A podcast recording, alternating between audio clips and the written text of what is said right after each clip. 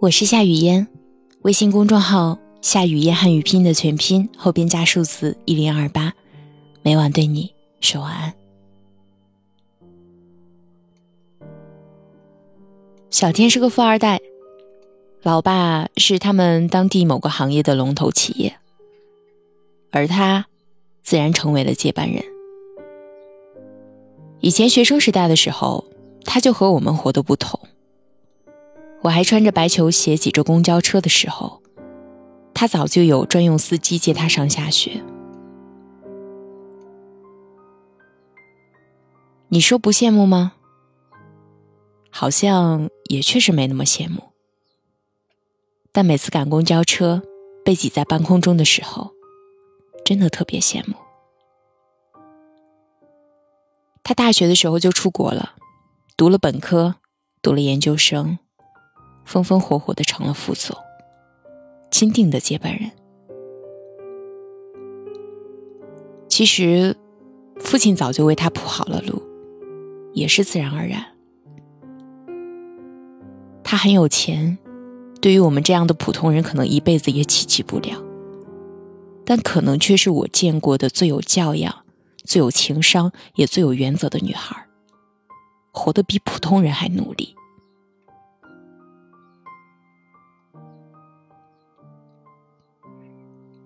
记得有一次，我们所有人喝完酒，他也一起喝的。喝完之后，我在楼梯的走廊里听到他跟部门经理在谈事。他说：“你先处理，能处理到什么时候就什么时候，我等下聚会结束就过来。”我以为他不会参加我们接下来的一起唱歌，结果他跟我们一起打上车去了。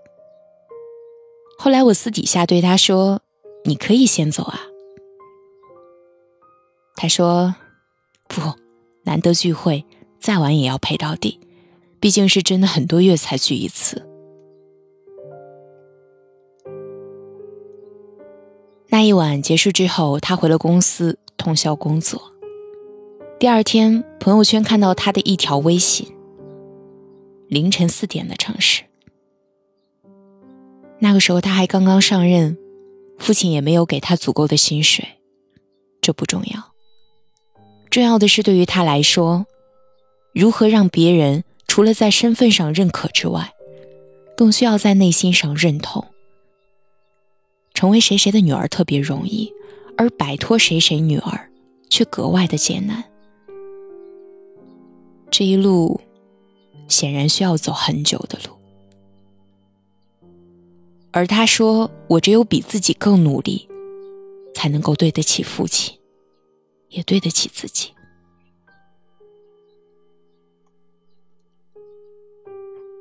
世界上最可怕的，就是有人比你优秀，还比你努力，是他们已经跑了一路，却依旧在路上。”是他们比你站得高、看得远，却依旧不知足的向上走。一个人手捏一把烂牌要打好不容易，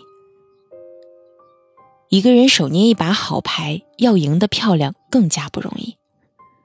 因为当别人认定你赢得理所应当的时候，你仅仅是赢是不够的。关键还得一招制胜，还得赢得异常好看。用力不用力不重要，关键是用心。很多人经常有这样的命题：一个女人如何逆袭才活得漂亮？可是真正可怕的女人，是无论手握好牌还是烂牌，都可以让别人清晰的知道，你不仅仅是那个搞局者，更是那个定局者。民国，我最喜欢的是张家四姐妹，每个人把牌打得不错。可能民国时期论家世、论背景、论才学、论地位，张家都是当地首屈一指。在我看来，打得最漂亮的是张充和。三岁前他就学会了背唐诗，七八岁开始学做对子，然后就学习写诗。冲和因实学渊博而格外有名望，偏偏他又是一个极其善于学习、不知道满足的人。这之后呢，诗书、书画、昆曲样样在行。在大学教书的期间，受过累累。回国之后，拜访老友，举办画展。八十四岁，临唐代书家孙过庭的书谱第一百通长卷。一直到九十八岁还研习书法，在二零一三年的百岁寿宴上，为前来贺寿的亲友清唱《牡丹亭》《游园》和《思凡》，唱曲依旧无需看谱。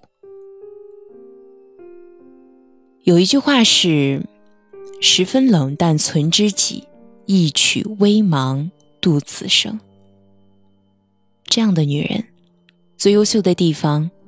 不是他到底读了多少书，而是他走的每一步路，都知道自己在做什么，活得不用力，却又最用心。很多人问我，什么样的女人最可怕？聪明的人可怕，情商高的人可怕，但最可怕的是每一步都走的用心。有一丝不苟的人，没有人是天生为了完美而创造的，但总有那么一些人，真的在越来越完美。记得有一年，我去会面一个女企业家，远远望去就如一阵风，但你在她身上总是觉得没有什么是不对的，一切都恰到好处。因为个子高，与人拍照永远弯着腰，和再普通的人合影也会主动挽着人家。见到我的时候主动和我打招呼，让我有点受宠若惊。他说读过我的文章，并且根据头像大致猜到是我了，还与我拍了照片。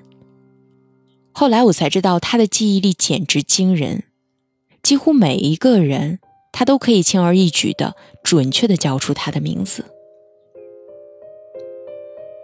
轮到他分享的时候，他说：“我没有什么远大的理想，我专注于每一次离理想走近的路上取得的小小的成绩。不是谦虚，是一种自我审视。我可能做不到世界五百强，但我可以做到自己心目中最好的样子。”有人私下和我说，他是一所普通学校毕业的大学生，论能力，绝对不是最强的。但这些年，就凭着一股子韧劲儿和情商，闯出了一片天地。闯出了天地后，依旧不改初心，所以到了现在，取得了好成绩，也获得了好口碑。很多人总认为。有些人的幸运是天生的，但我常常觉得，那些活得特别好的人，是那些能够把不幸变成幸运，把幸运变成财富的人。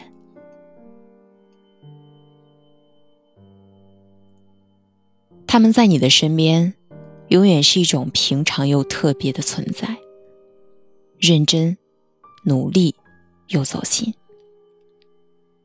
那些所谓的标签，在他们身上变得实实在在。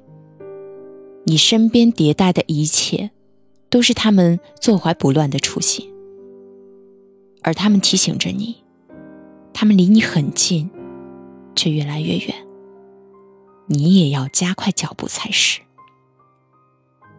我是雨嫣，如果你喜欢这期节目，可以分享到朋友圈，或者在节目下方点赞。我在首都北京，祝您晚安。